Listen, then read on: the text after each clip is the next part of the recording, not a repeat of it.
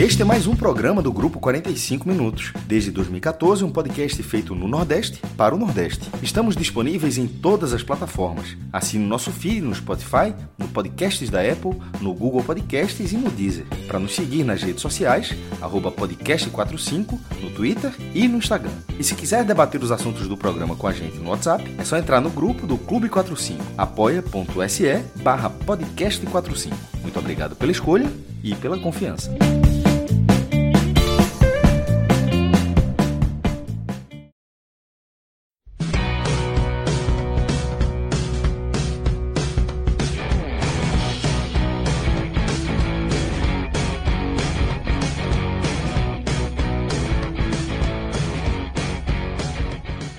Olá, galera! Começando mais um Telecast. Eu sou Celso Ishigami e estou aqui acompanhado do meu caríssimo Tiago Minhoca para mais uma resenha, para mais uma análise aqui do nosso canais, dos nossos canais aqui no grupo 45 minutos.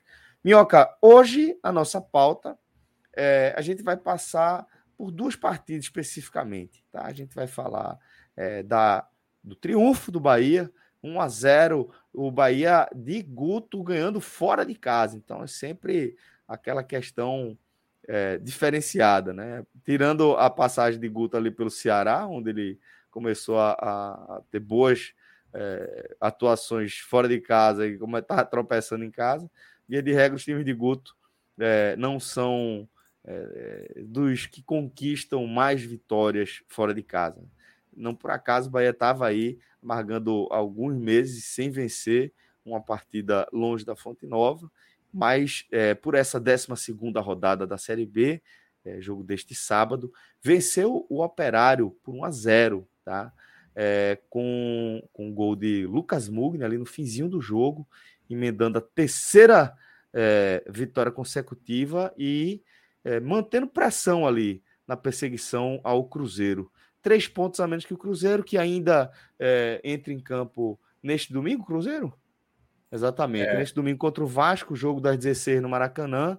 É, o Cruzeiro pode ampliar essa vantagem para até seis pontos, mas o fato é que o Bahia fez a parte dele, venceu a terceira seguida, dessa vez fora de casa, e segue pertinho ali é, do da Raposa na vice-liderança da Série B. Minhoca, meu irmão, é, vamos lá, vamos começar a analisar é, essa, esses três pontos conquistados pelo tricolor baiano. É isso, Celso. Bem, é, o Bahia entrava em campo, né? Depois de uma vitória no, no duelo nordestino, né, no clássico nordestino contra o esporte. Tentava buscar voltar a vencer fora de casa, né? Só tinha vencido o Náutico e tinha um operário pela frente, um operário que eu considero da, daquelas equipes chatas de você tentar vencer fora, né? O próprio Bahia, por exemplo, teve duelos mais acessíveis jogando fora de casa do que o próprio operário. Mas aí também A gente ainda muito... considera um dos perseguidores, né? Sim, desse, sim, exatamente. Desse... Então era, era um jogo onde você matava, assim, matava entre aspas, né? Mas na ideia de você frear uma possibilidade de um adversário que pudesse chegar mais próximo de você e, obviamente, ameaçar o operário que vinha até apresentando bons jogos. Mas, ao mesmo tempo, Celso, é um pouco da, do que o jogo apresenta. Porque, por exemplo, o jogo contra o Tom Bense era um jogo onde o Bahia poderia ter buscado lá uma segunda vitória, né? Fazer a sua segunda vitória. Mas não foi isso que a gente viu dentro de campo. O Bahia jogou muito mal aquele jogo. O Bahia realmente uhum. fez uma partida para perder aquela partida diante do Tom Bense por diversas dificuldades que tem ainda, né? Nesse sistema ofensivo. Diferentemente hoje, contra a equipe do Operário, que o Bahia soube primeiramente, melhor se portar durante o jogo e, principalmente, tentar buscar a vitória. Porque o que se falava muito, e é natural quando a gente fala dos times do Guto, né? É, um, é uma precaução, às vezes, no excesso. Que o adversário está fraco e você, mesmo assim, você não vai ao ataque. E o Guto, às vezes, ele acaba se, se deixando igualar demais com o adversário que não apresenta um futebol assim a ponto de você ficar tão temeroso em atacar, em criar possibilidades. E nesse ponto, eu acho que o Bahia conseguiu dar uma boa resposta. Acho que desde o começo da partida, a atitude do Bahia em campo foi muito boa. Foi uma equipe que não ficou esperando o operário fazer algo para depois você reagir. Não. O Bahia tinha posse da bola, o Bahia tentava criar possibilidades, chegou algumas vezes ao ataque mesmo não de uma maneira tão numerosa, não era uma pressão ali, um ataque contra a defesa, mas quando você olhava na soma geral, já no primeiro tempo, você via um Bahia com mais possibilidades de abrir o placar do que o Operário. Então, eu acho que o, o principal ponto foi esse. Talvez tenha sido a partida das que eu vi, eu acho que eu só não vi, eu acho que nos dois, três jogos do Bahia fora de casa, essa foi a melhor postura que eu vi do Bahia como um visitante, em meio à questão do adversário, que tinha qualidade, também tinha algumas ausências, mas o Bahia, na formação que foi colocada em campo, primeiramente, eu gostei da ideia que o, o Guto trouxe, né, do, do time titular, tendo ali é, Rildo, junto com o Raí e o Rodalega, Rodalega ainda com uma dificuldade no ritmo do jogo. Ele é um jogador que é muito importante, o torcedor do Bahia sabe muito bem. Voltando mas a de lesão ainda está sentindo o ritmo. Né? É, o ritmo de jogo dele, em termos de passes, em termos de movimentação, ainda ele tem uma certa dificuldade. Deu para ver hoje novamente essa dificuldade dele na movimentação. Né? Ele acabou errando até demais, mas é um pouco natural, até porque ele estava muito tempo parado, né? vindo de uma lesão séria. E aí, claro, vai precisar de mais mais minutos. Então, o Bahia, no primeiro tempo, eu achei que a postura do Bahia foi muito boa, porque o time chegava muitas vezes ao ataque, assim, pelo menos de maneira mais contundente do que o próprio operário, e deu para ver também é, que nesse primeiro tempo faltou um pouco mais de, de qualidade né? nas jogadas de ataque, no último passe, no arremate, porque foi realmente o Bahia chegando mais vezes, e naquele, naqueles primeiros 45 minutos já deveria ter saído um gol do Bahia, se o Bahia pudesse ter aproveitado melhor essas possibilidades que acabou sim, não aproveitando. Sim, sim. Então, assim, foi ali o tempo passando. O eu, tempo fiquei, passando, eu fiquei com a sensação, inclusive, de que é, não apenas podia ter, ter, feito o primeiro gol no primeiro tempo, como é, é, pelo desenho ali, dava para o Bahia até ter resolvido o jogo no primeiro sim, tempo. Acho sim, que ele foi muito é. bem, porra. Porque, assim, o Operário, assim, para mim foi bem abaixo do que o Operário vinha apresentando nos últimos jogos. E o Bahia, naquele primeiro tempo, ele não soube aproveitar. E aí já me veio a, a primeira dúvida, né? Para o Bahia durante a partida. Você tem um primeiro tempo a seu favor, você tem as possibilidades, você não faz o gol, e o jogo no segundo tempo pode mudar. O Operário poderia realmente crescer no jogo e acabou fazendo isso no segundo tempo. Não jogou tão apático como jogou no primeiro tempo. E aí o jogo ficou, no segundo tempo, um jogo mais laicado, de, uma certa forma, né? Tinha uma chance do Bahia, tinha uma chance do Operário. E aí o Bahia também foi perdendo muitas chances no segundo tempo, né? Teve uma com o. Acho que foi, foi uma com o se eu não me engano, a, a primeira do segundo tempo, uma outra com o Rildo, Rildo fez uma Rildo. jogada até muito bem Rildo. executada, que ele limpa para a perna direita. Condições le... Estava em condição legal, a finalização né? foi pavorosa e teve uma outra que foi de Rodalega. Na entrada da área, uma jogada pelo lado direito e o Rodalega pega muito mal, chutando por cima. Então, assim, cada vez que passava o tempo, o gol estava muito próximo. Mas a cada vez que perdia a possibilidade, ficava pairando aquela situação de tipo, quem não faz, vai tomar, quem não faz, vai tomar. Porque o futebol é isso. Se você está tendo é mais oportunidades, você está criando, e o adversário está ali, só vendo a bola passar, uma bola passar, uma hora o adversário pode acabar fazendo. Mas o Bahia, eu acho que até de uma certa forma, alguns jogadores me chamaram a atenção, até no aspecto defensivo, que tinha uma certa dificuldade em alguns momentos, pelo lado direito, geralmente com o Borel, mas que na esquerda com o Djalma foi um pouco mais seguro. Acho que o Djalma fez. Teve dois momentos que o Djalma bloqueou uma finalização perigosa, que seria do operário, chances que seriam ali muito difíceis para Danilo, quem sabe defender, mas que ele foi muito bem, uma no primeiro tempo e outra no segundo tempo.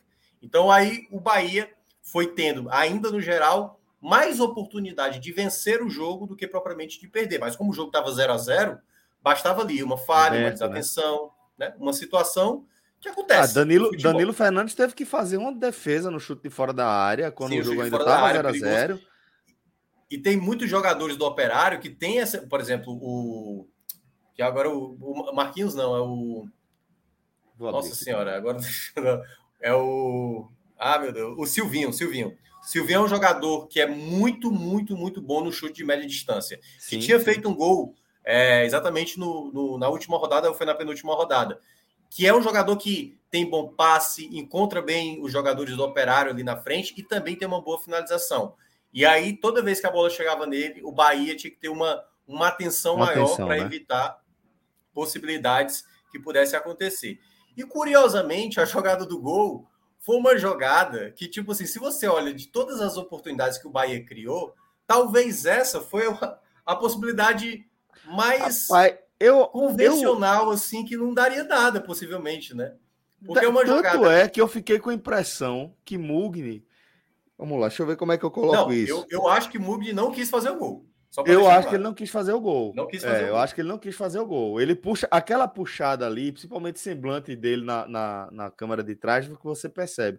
É um chute que ele vai na direção do gol, é um chute técnico de você colocar ali é, no segundo pau para qualquer desvio ser fatal para o goleiro.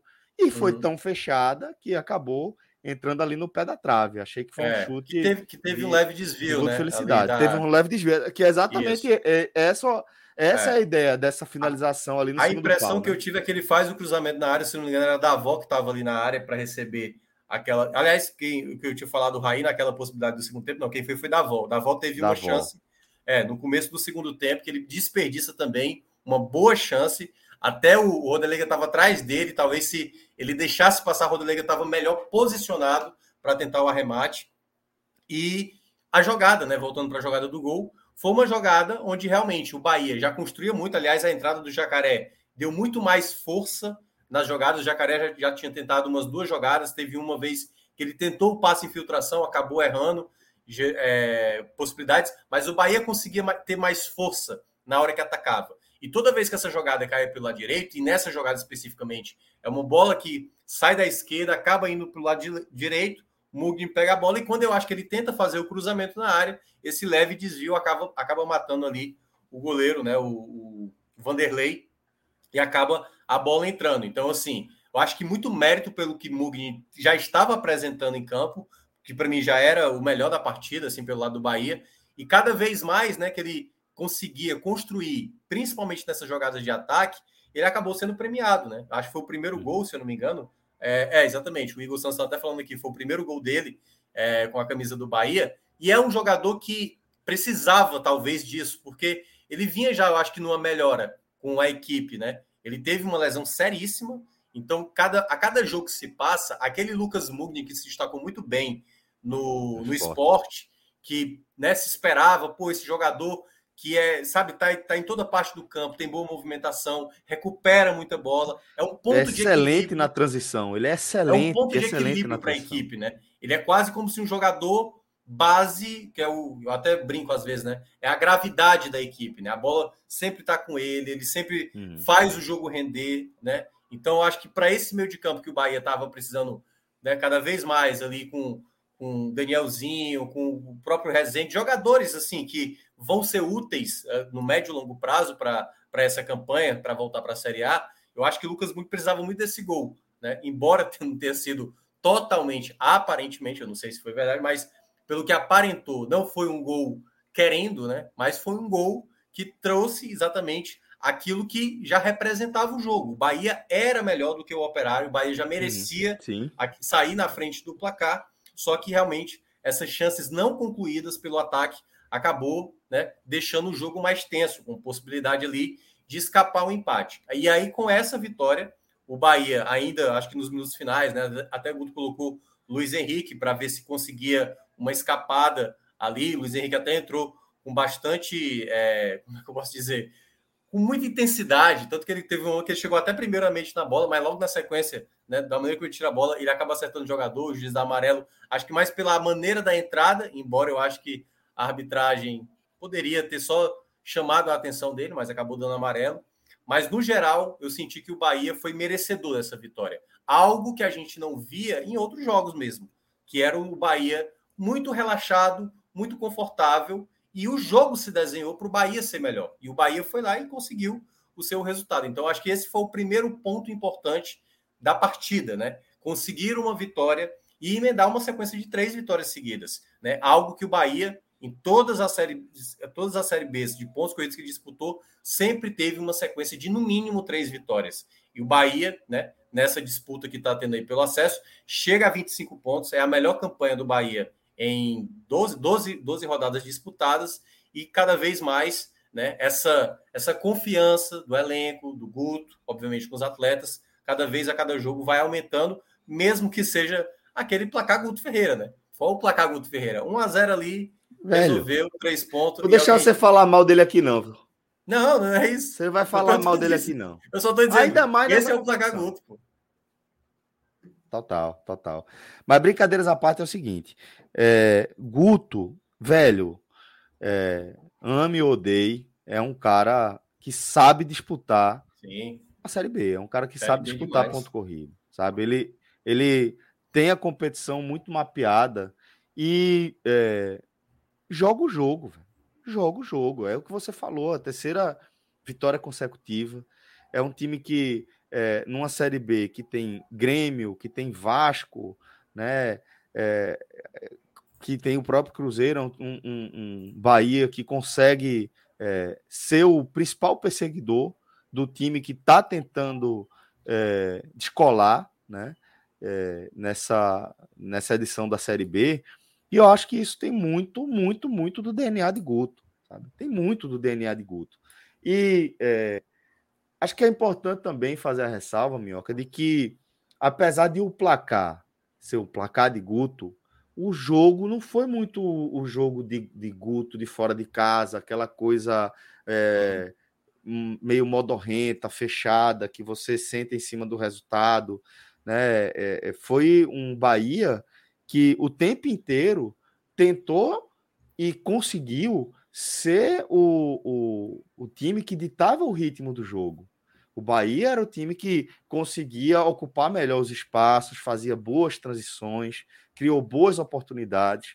A bola que o gol que Rio do pede assim é, é absurdo. Né? Absurdo, né? é. absurdo. Porque a jogada é bem feita, né? A conclusão. Inclusive, é a primeira foi... parte da, da, da, participação dele nessa jogada é. é muito bem feita. Ele dá um corte muito seco com a perna para a perna direita, puxando da esquerda para a direita é, e abre completamente a barra ali para ele. Por isso, ele executou tão bem a primeira parte ali é, dessa participação dele no lance que você descreveu, que realmente uhum. é um lance muito bem construído, muito bem trabalhado.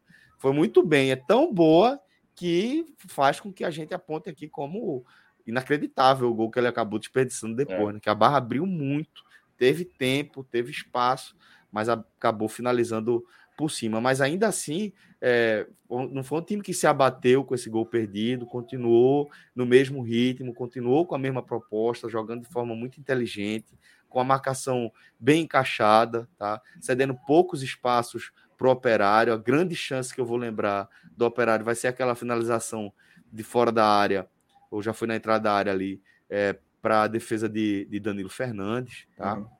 É, fora isso, não, não, vou lembrar de grandes oportunidades é, da equipe mandante. Não. Em contrapartida, a gente está citando aqui algumas de, do, do Bahia, né?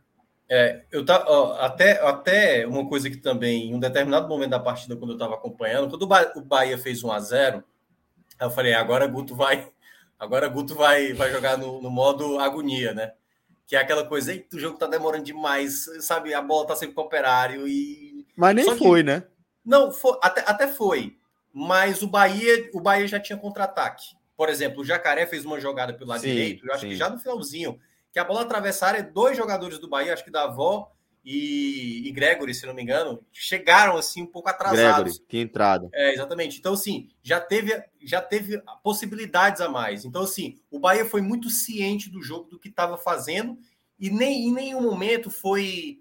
É, por exemplo, até no, até no momento de você saber se defender, criar oportunidades de atacar. E é esse Bahia que, digamos, a partir da, da partida de hoje é tentar replicar mais vezes isso jogando fora de casa, que é onde se batia mais na tecla. Que tudo bem, é como a gente sempre fala, fala aqui do Guto, né? O Guto às vezes é muito precavido, mas você pode ser precavido, mas tendo um pouco de ousadia com alguns atletas de ter uma jogada de ataque, né? As opções de como você, ao recuperar a bola, você tentar acionar peças que possam render lá na frente. E o Bahia conseguiu fazer isso até mesmo no a 0 O Bahia, sim, assim, sem exagero. O Bahia poderia ter feito uma vitória bem mais tranquila, um 2 a 0 até mesmo um 3 a 0 que não seria exagero, pelo, pelo que fez de oportunidades, pelas possibilidades. Mas se não fosse tamanhas chances ali mal executadas de finalização, ou ali um último passe mais bem executado, o Bahia teria feito aquela uhum. vitória com mais segurança, né? Não teria tido esse esse 0 a 0 que estava com cara de 0 a 0 e depois 1 a 0 ali parecendo como se fosse um jogo muito apertado. Não, pela, pelas possibilidades do Bahia, poderia ter sido até um jogo bem mais tranquilo. Concordo, Minhoca, concordo sim. É, era um jogo que, que o Bahia poderia ter resolvido mais cedo. E também concordo com você que das chances que o Bahia criou, a menos provável de entrar, que eu menos colocaria ficha, é, é justamente a que Mugni conseguiu boa. guardar, né? Se você parar o lance de Rildo é, no momento do chute, o, o lance de Mugni também no momento do chute, você fala, porra, qual foi gol aí? Difícil você dizer que é a de Mugni é. que entra, mas o que importa é que entrou e vale igual o gol, tá? E levou o Bahia a mais três pontos somados aí nessa, nessa Série B. É, Minhoca, vamos seguir analisando aqui é, a partir agora dos destaques individuais. A gente já fez um pouco disso, mas vamos se aprofundar um pouco melhor é, nas atuações individuais da equipe do Bahia. Quem foram os destaques do jogo para você, companheiro? É, como eu estava já dando um, mini spoiler aí, né? Para mim, Lucas Mugni foi o jogador mais relevante da partida, porque foi o cara que deu muita dinâmica na frente, é, quando chegava à frente. Também foi um, um, organizador muitas vezes, e eu acho que ele talvez tenha sido a peça que mais tenha colaborado nesse, nessa qualidade do time de recuperação de bola e construção ao mesmo tempo. Então, acho que Lucas Mugni, para mim, vai como principal destaque, além de ter feito o gol, né? Que, aliás, é, vamos até ainda ver, né? Saber se também vai ser o gol vai ser dado para ele. Geralmente é dado gols assim para quem tentou ali a jogada, né? Ou seja, o cruzamento meio que chute a gol. Então pode ser que ele seja acreditado como autor do gol, mas também pode ser dado como possível gol contra, que eu acho que não vai acontecer. Mas um jogador que me chamou a atenção, eu não sei se eu vou colocá-lo exatamente na segunda colocação, até dar uma olhada aqui para não cometer nenhum equívoco. É... Eu, eu acho que a partida. É, eu vou, eu vou acabar ficando com ele. Eu acho que a, a partida. A partida de. de a, a entrada de Jacaré, para mim, foi importante. Mesmo não tendo sido um jogador tão, tão assertivo, de uma certa maneira, eu vou colocar ele na terceira colocação. Porque talvez o que tenha mais me chamado a atenção foi a boa partida de Djalma, sabe, na esquerda. Apesar de ele ter perdido algumas bolas, mas eu acho que defensivamente que era ainda assim, a gente fala muito da questão das laterais do Bahia, né, do que Bahia. é um problema. E Djalma eu acho que fez uma partida muito segura defensivamente assim. Eu acho que o sistema defensivo todo do Bahia foi muito bem, de uma maneira geral, a dupla de zaga foi muito bem, mas eu vou colocar Djalma, eu acho que mais por esse por, por essa expectativa baixa que eu tinha e ele acabou me surpreendendo na, na recuperação que muitas vezes o Operário tentava e ele sempre conseguia tomar a bola e ter de, de dar sequência às jogadas do Bahia em retomadas, né? Mas eu, eu gostei muito da entrada do Jacaré. Acho que o gol que ele fez no último jogo fez bem a ele. Ele conseguiu ser uma peça importante em algumas escapadas. E claro, né? Ele poderia ter dado ali uma assistência para gol no finalzinho. É... Mas assim, eu vou, eu vou, acabar ficando com os três. Mas assim, eu acho que do meio para trás foi o. A, assim, eu, eu gostei muito do Bahia. Com exceção de Borel ali, que eu acho que deu umas alguns espaços, né, pro, do lado direito. Mas Emerson Santos jogou muito bem, foi um jogador que conduziu muito bem ali, teve muita recuperação de bola, né, teve muita roubada de bola. Acho que, se eu não me engano, o líder de interceptação, ou seja, né, é você recuperar na hora do passe, eu acho que foi Lucas Mugni que acabou liderando nesse quesito. Então, assim, eu acho que o meio de campo ali para o lado esquerdo e a defesa, para mim, foi o, o que eu vi de melhor no Bahia. O grande pecado do, realmente do Bahia foi um pouco o sistema ofensivo, né? Que até conseguia chegar, mas aí pecava demais ali na última bola. Faltou um pouco mais de capricho dos jogadores de ataque. Então eu vou ficar nesse top 3, apesar do, do Pufeta aqui dizer que o Emerson Santos foi o melhor do campo para ele. E eu acho que ele foi muito bem também. É, nome, nome complicado, né? Nome que o cara tem que ler, reler, reler, reler. Não, mas é Pufeta. Pufeta. É, vou mandar um abraço aqui pro nosso caríssimo Obim BR, véio. chegou aqui animado, mandando boa noite para a turma e já fez uma coisa importante, já fez a subscrição aqui 13 meses seguidos. Porra, velho, brigadão aí, viu, Obim? Vamos lá, dar essa moral para a turma. Ele tá falando que é, em relação ao gol de, de Lucas Mugni, quando ele dominou a bola, achou que ia dar ruim.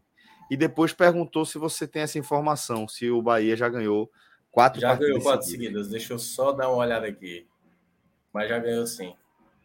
Foi no ano até que não subiu, só curiosamente. Foi Eita, no ano de 2009. Em 2009, o Bahia teve quatro vitórias seguidas. Foi as quatro últimas, né? As quatro últimas rodadas do Bahia, ele venceu os quatro jogos e acabou. Enfim, essa, essa, essa é a maior sequência de vitórias do Bahia na Série B. Boa, aí é foda, você é foda, tem informação demais. Minhoca, é, eu vou pedir agora para você trazer destaques negativos. Tem alguém que você não gostou na equipe do Bahia hoje ou acha que todo mundo passou na média? Não, assim, algumas coisas já são muito perceptíveis, né? Tipo, o Borel. O Borel tem uma certa dificuldade, assim, uhum. de entendimento, de às vezes fazer o simples, às vezes ele não consegue preencher um espaço para, por exemplo, essa jogada que foi a defesa de Danilo, o Borel deu muito espaço ali, né? Tudo bem, poderia ter uma cobertura de alguém? Poderia, mas é, parece ser muito fácil. Embora em outros lances o Borel conseguiu segurar. Teve momentos que ele conseguiu até segurar bem, entendeu? Mas a dificuldade dele, às vezes, assim, de, de manter uma regularidade, assim, sabe, de um rendimento mais, mais consistente mesmo, seja defensivo, às vezes no apoio, às vezes ele se atrapalha demais, né? A torcida do Bahia sabe muito bem que ele tem essa dificuldade.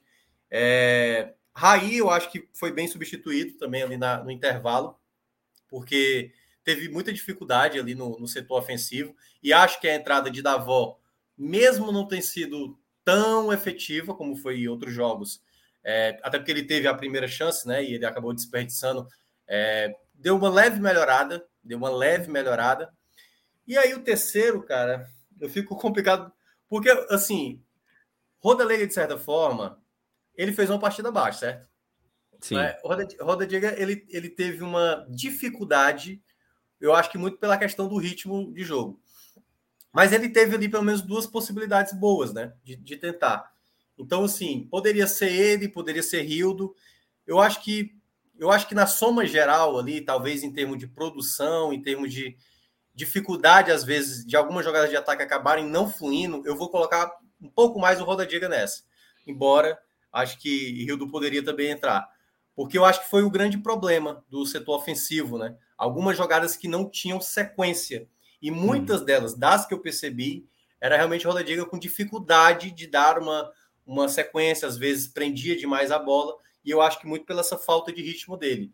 Teve um determinado momento que eu achei que a melhor troca teria sido a do Roger Diga. Só que, curiosamente, no momento que eu pensei isso, veio uma jogada de ataque que caiu no pé dele e ele quase fez um gol, só que ele acabou chutando para fora. Então, assim, é um jogador de muita qualidade, né? O torcedor do Bahia sabe mais do que eu. Tem muita qualidade, ou seja, talvez não precisasse ali jogar tão bem assim, bastava sobrar uma bola, que foi, como eu falei, na hora que eu pensei, acho que o jogo não está muito para ele, não. E aí foi lá, ele quase fez o gol. Foi, acho que foi um pouco antes de entrar Jacaré. E eu vou ficar um pouco mais com ele. Mas o Rio também poderia estar tá, tá nesse pódio, porque também acabou não indo tão bem assim. Nas jogadas de ataque, ele acabou também errando algumas vezes. Boa, Minhoca. É, vou trazer outro tema aqui, né, relacionado a uma partida também da equipe baiana. O Vitória que na Série C empatou é, por um a um, tá? É, no jogo que acabou agorinha, é, com o Atlético Cearense aí no PV.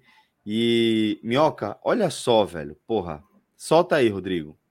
A gente tá vendo aqui, para quem não tá acompanhando a gente ao vivo, teve quebra-pau, teve confusão. Ó. Caraca. Porra, que coisa lamentável, velho.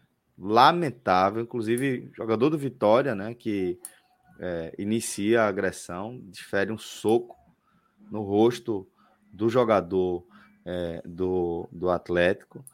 É, e pancadaria comeu solta, velho, no, PB, no PV. Pancadaria comeu solta no PV.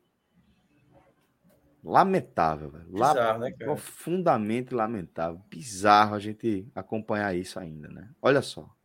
É covarde, inclusive, né, velho?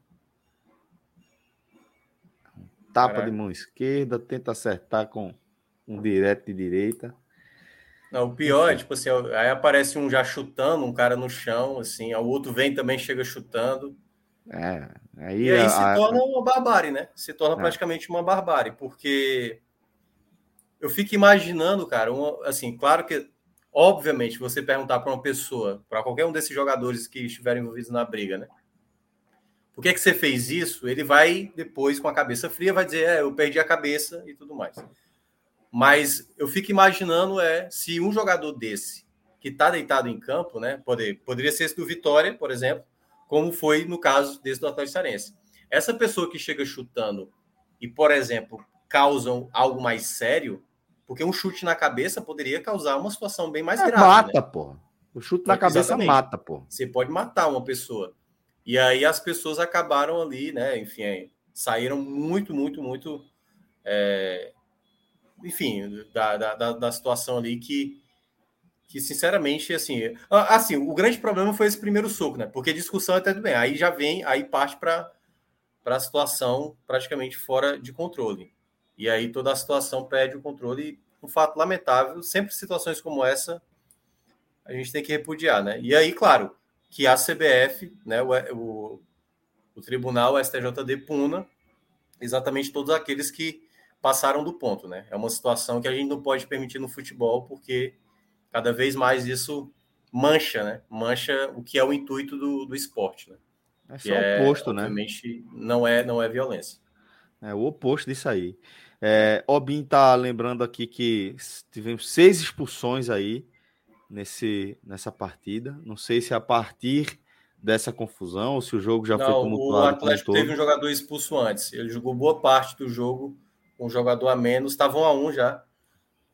E aí, depois deve ter tido as outras cinco expulsões já no momento da confusão. Pois é. Vamos acompanhar aí para saber. Ó, o Rodrigo até passou aqui os, os jogadores que foram expulsos, né? Eduardo, Matheus Moraes e Ricardo Amadeu, que no caso é auxiliar técnico, e pelo Atlético Cearense foram expulsos o Vanderlan, que foi expulso no tempo normal, uhum. Ian Costa e Everton Potiguar.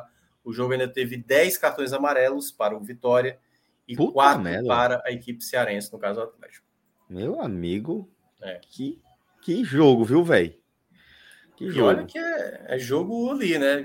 Vale, é meio de tabela, né? Não é nem valendo ainda acesso. Tá? Assim, obviamente, não é, não é porque vale acesso que a violência está permitida. Que está autorizado, né? É, mas assim. Mas que é, os, os anos mas, ficam mais acirrados, né? Isso, exato. Mas assim, para uma situação de jogo ali, claro, eu não sei qual motivo foi o motivo da confusão, mas a ponto de ir para vias de fato, aí realmente é, Ó, é raro. Rodrigo, muitos, Rodrigo trouxe aqui um complemento dessa informação, é o seguinte, que Eduardo do Vitória e Ian Costa do Atlético é, tinham sido expulsos e é, por troca de na saída ali, é, e na saída para o vestiário aí foi quando Eduardo acertou esse, esse murro no rosto de Ian Costa e aí começou a confusão que a gente acompanhou é.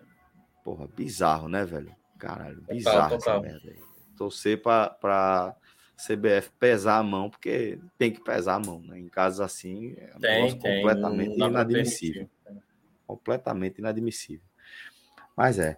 Vamos lá. É, Minhoca, fica comigo aqui só mais um segundinho, enquanto sim, o Rodrigo sim. chama aqui na tela Bet Nacional, tá? A gente soltou aquela onça ali, o Náutico é, acabou. A gente tinha, tinha apostado no empate, né? Uma duplinha ali, um empate entre Sampaio e Náutico, acabou não dando. O jogo da abertura dessa 12 rodada da Série B é, acabou com vitória da equipe maranhense, né? O Sampaio venceu por 2 a 0 Sabe que por um momento eu pensei da gente fazer um, um tipo.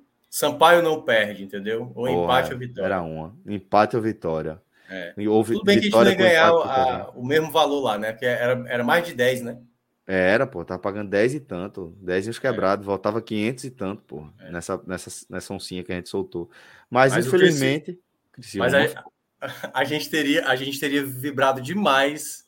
Por. Porque o Criciúma saiu perdendo por 2 a 0 para a Chape. Buscou a virada, né? Conseguiu a virada. Tá a gente tava Tava em êxtase. Sim. Veja, eu, eu ficaria mais ou menos, porque para mim o Criciúma, duas coisas. Sempre gosta de atrapalhar a vida do esporte. E segundo, tá ah, chegando. Sim, sim. Tá chegando. Não, é, eu tô falando pelo. Eu ia vibrar mais ou menos. pela Bet. É, não, pela Bet e o cara ia apostar muito, velho. O cara ia vibrar muito. Vamos, vamos dar mais uma olhada aí. A gente já conta com a companhia do nosso caríssimo Vitor Aguiar, tá? É, e a gente vai. vai é... Rodrigo falando do bigode, Vitor. A gente vai trazer aqui mais falando uma. Fred Mercury, né? É meu, velho. Mas... E ele tem um vozeirão também, pô. Eu, eu, vou considerar um elogio. Sou fã do Cara, então vou considerar um elogio. Porra, é elogio demais. Mas vamos lá. É, abre aí uma postinha para a gente fazer, Rodrigo. Isso. Vamos lá. Série Bzinha. Jogo às 11, Novo Horizontino. Sobe um pouquinho, Rodrigo, para mim, fala aí. Novo Horizontino e Guarani, jogo das 11. Novo Horizontino pagando 2,23, Guarani pagando 3,49. Aí tem o clássico, o jogo todo mundo tá de olho aí, o jogo das 16 horas, né? Com cara de Série A, Vasco e Cruzeiro. O Vasco, só mais um pouquinho, Rodrigo, por favor. Vasco pagando 2,79, o Cruzeiro pagando 2,69, empate 2,85. Jogo bastante equilibrado aqui segundo as odds do Bet Nacional. E também pela Série B, Tombense e CSA. Tombense está pagando 2,44, CSA está pagando 3,13. De Série B, algo chama a atenção de vocês aí?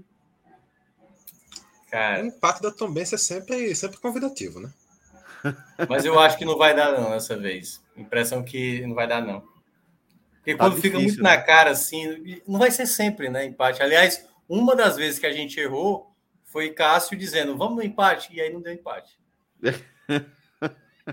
a, minha, a minha da semana deu certo, né? Os cinquentinha lá deu certo. Foi, verdade. Agora, é verdade. É, eu tô cara, achando chato. Deixa eu ver CSA. Porra, CSAzinho. Tá invicto, né? CSA vai pro jogo com quatro titulares desfalcando. Vai ser um goleiro Porra. titular, Cara, Osvaldo, é... os dois tá laterais esquerdos estão fora. Tá com, tá com os desfalques de peso aí, o CSA. Rapaz, então passa a ser minimamente interessante apostar na Tombense. Pagando 2,44. É, pois é. Ciel tá de volta, né? Ciel, e Ciel marca gol pra caramba. É. Eu, se eu fosse apostar, eu apostaria na Tombense, mas sem muita confiança, sabe? Então vamos, muita... vamos segurar, vamos, vamos ponderar um pouquinho mais aqui. Vamos Porque assim, um o outro jogo aí poderia ser esse Novo, Novo Horizontino e Guarani. O Guarani tá muito mal, uhum. mas o Novo Horizontino também parou de vencer, né? Aquela, Horizontino... aquele sexto é, não vence ali. quatro rodadas. É, entendeu? Então, Novo Horizontino deu uma, deu uma leve queda, mas o Guarani tá muito mal, né? Tá muito mal. Tá. Tá. Tá, tá quase Minardi, né? É, é... Será sei. que dá pra gente fazer Pô, uma dupla também é. Uma... Aí já fica arriscado pra caralho, né? Porque aí você já vai no resultado da arriscado dobrar. Já é, já é alto e realmente é. numa dupla eu já acho pesado. Vocês não acham aí que é bom o mercado de gols, não? Aí? Tipo, eu acho que não vai sair mais do que. Menos de dois. Um, Menos, cadê? Menos de um e meio, né? Melhor, não? Menos de um e meio. Aí apostando que vai ser 1x0 o jogo. Tô... 1x0 ou 0x0, né? É. 2,47. Solta essa onça aí. Tu trabalha com onça, né? Eu só, eu só trabalho com mico. Não, trabalho com onça. Boa. Vamos dar uma olhada na Série A também agora, Rodrigo. A Série A também não tá fácil, não. Ó, Série A tem São Paulo e América. São Paulo pagando 1,66. O América, o América pagando 5,20. Porra, dá para confiar aí. No América? vamos ver um pouquinho mais. Goiás Ceará. Goiás, deixa eu é, ajustar. Ceará, Goiás. recém perdeu o treinador. Goiás que é. conseguiu um empate aqui. Eu tô com a impressão que vai dar um empate também esse jogo aí. O empate tá pagando bem, pô. Três, tá pagando tá três a odd. É, três. É que, na verdade, assim, eu tô com a sensação que o Ceará não vai vencer esse jogo. A impressão que eu tenho. A impressão que eu tenho é essa. Curitiba e Palmeiras. Também, né? É, aí Curitiba e Palmeiras tem uma questão aí. O Palmeiras meteu a sola no Botafogo bonito. O Palmeiras não tem feito partidas fora de casa tão boas assim. E o Curitiba, na verdade, tem prevalecido muito com o seu mando de campo, né? São Paulo conseguiu empatar.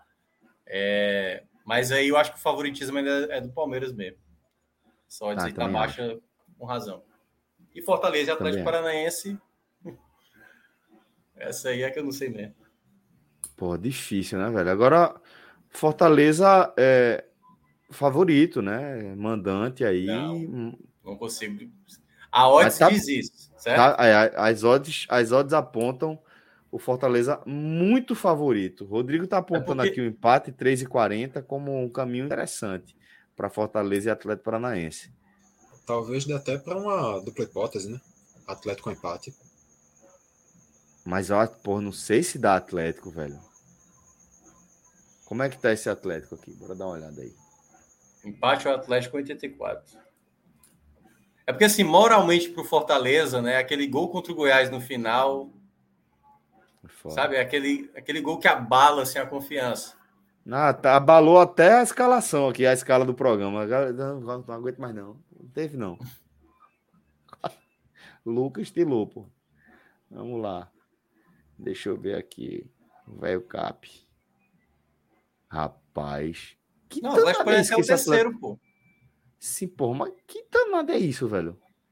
Por que o atleta tá pagando 4,16, pô? Deixa eu ver aqui.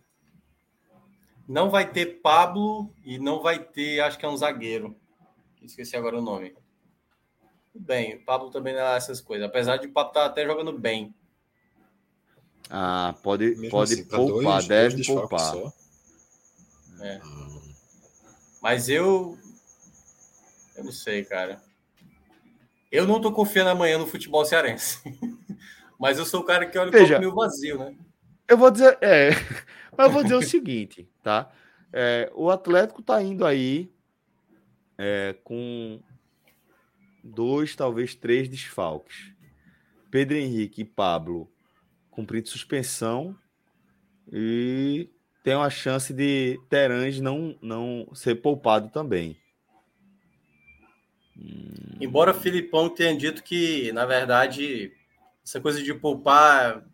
Aquela coisa, né? Filipão é das antigas, né? Essa coisa de poupar é... não existe, não.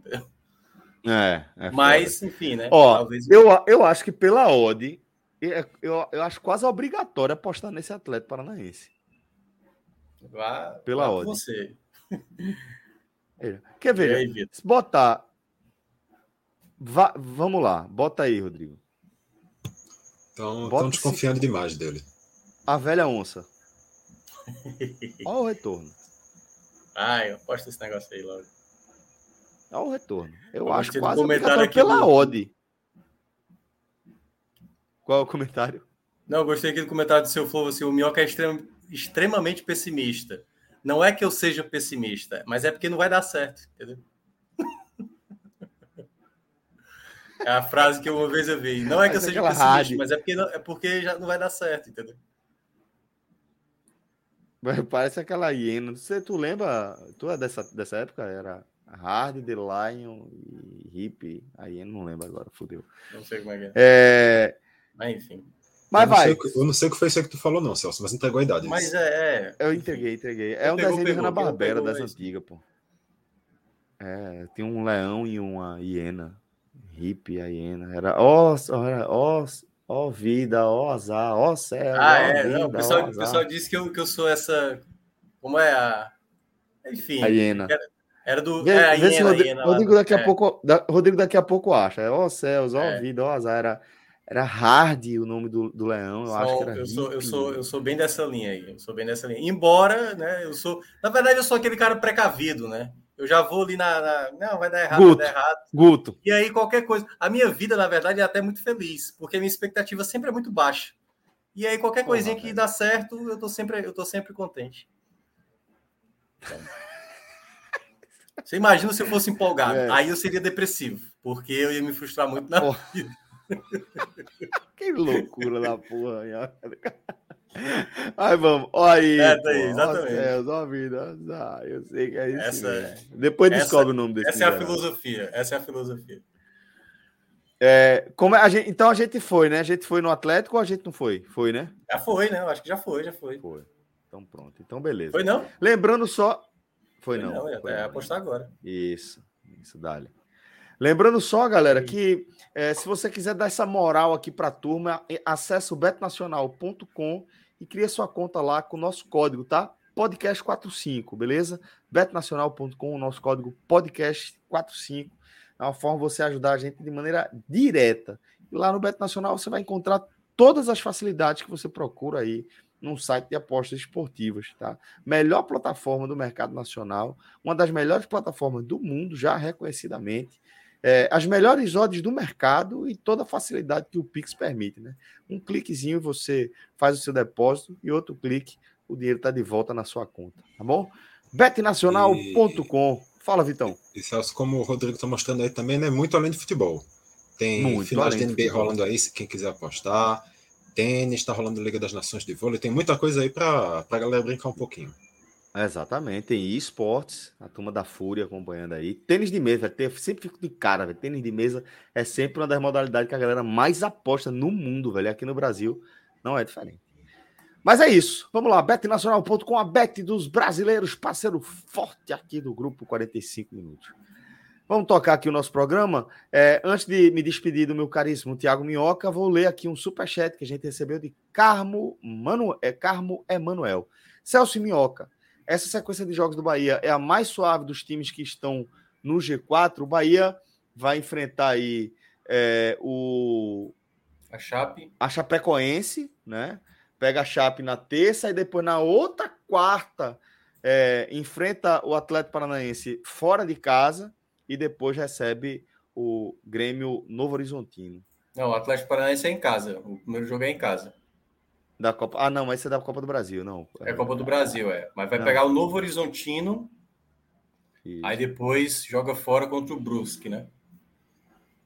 Brusque, exatamente. É, considerando, Exato, considerando os adversários. Chape, é Chape e Novo Horizontino em casa isso, isso. e depois sai para pegar o Brusque. É, considerando os adversários que não estão assim em grande fase, considerando que o Bahia, o fator mando tem pesado muito a favor, esse é o momento onde você pode dar aquela gordura, né, boa para você se manter nesse G4 de maneira mais consolidada algo que só o Cruzeiro conseguiu construir, né? O Cruzeiro já está fazendo aquela campanha nível Corinthians de 2008, a, a Barcelusa lá, que era, enfim, né? Só ali cada vez mais abrindo distância. E o Bahia pode abrir essa distância já de um, um segundo time, já está se desenhando como esse segundo time, mas para isso vai precisar fazer essas duas vitórias em casa e, no mínimo, ali somar um ponto fora. Mas se fizer três vitórias nos próximos três jogos, o Bahia praticamente já está dando, não a carimbada, né? Mas já está ali fazendo, como é que fala? Antes do carimbo ali na hora do cartório, como é que fala? já está. Enfim, já, já tá ali. Pega a ficha. É, já está pegando a ficha, já está preenchendo a ficha, entendeu? Já está preenchendo. Falta só autenticar, entendeu? Preenchendo o formulário. Preenchendo o formulário. Já está ali, tipo assim, Boa. a segunda vaga já é minha. O Cruzeiro é a primeira, a minha já está segunda. Mas para isso, precisa confirmar esse favoritismo e o torcedor do Bahia sabe que não tem, não, essa sequência não tem partida é simples, né? Essa sequência é excelente. É, não tem Exato, partidazinha exatamente. que o Bahia vai. Vou fazer aqui o meu 5 a 0 e tá tudo bem. Não, não vai. O Bahia às vezes não, é não é vai. assim. Mas eu acho que tem grande, grande potencial de fazer nove pontos. Mas vamos ver, vamos ver aí. A sequência é uma sequência boa. Mas também não pode descuidar e achar porque, porque já pegou a ficha, já carimbou, que ano passado mesmo a gente viu com o Náutico que não é bem assim, né? É, isso. Não, não mesmo. Exatamente. O Náutico teve um começo avassalador de Série B e, enfim, terminou da forma como terminou. Carmo Emanuel, obrigado, meu irmão. Obrigado pela moral, obrigado pelo superchat. Espero que a gente tenha conseguido responder a sua pergunta, tá? Minhoca, um abraço. Obrigado, querido. Sempre uma satisfação trocar essa ideia aqui com você, viu, meu irmão? Vamos lá. Valeu, valeu. Agora valeu. a gente sai. Ótimo domingo para você. Agora a gente sai da Série B, agora a gente vai falar de Série D. Agora eu toco o barco aqui com Vitor Aguiar, repórter do, do NE 45 Minutos, é, e também comentarista aqui do Grupo 45 Minutos nos nossos canais.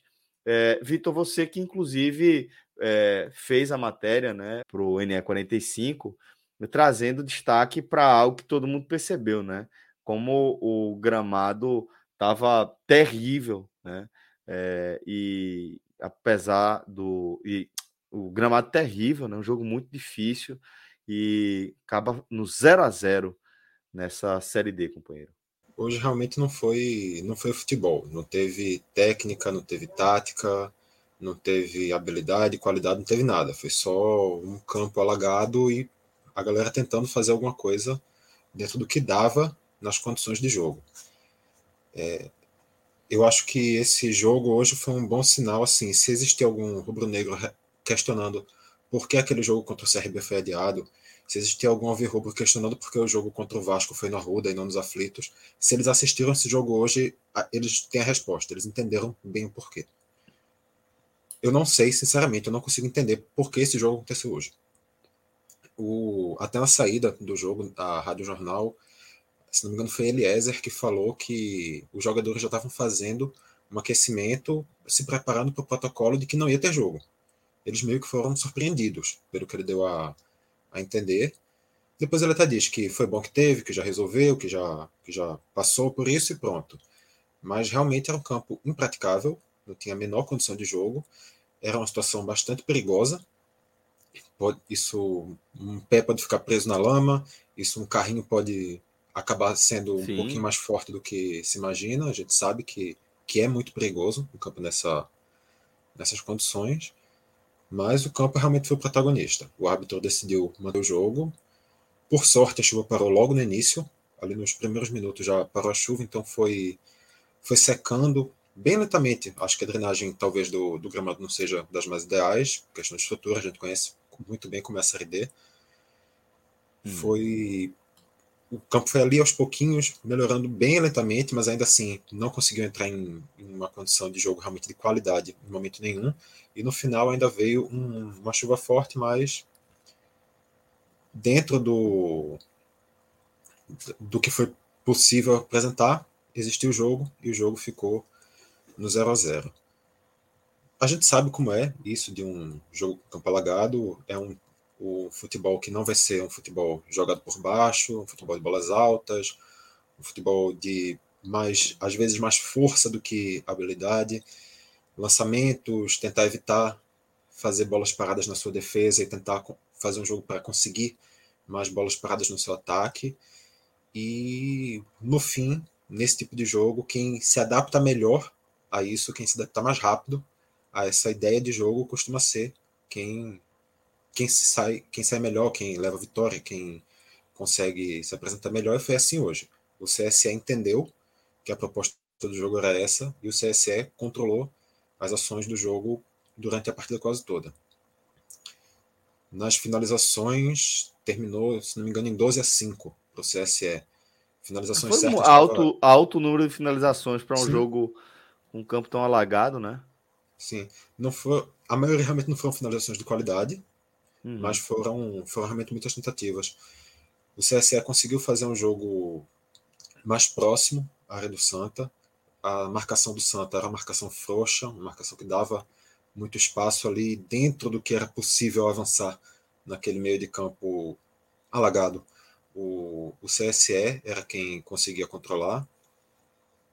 E nisso também, obviamente, chegava mais perto da área, nisso também levava mais perigo ao gol de Jefferson logo no primeiro tempo, na verdade, antes mesmo de qualquer lance de perigo, o Santa escapou, talvez por detalhes, de ter uma expulsão.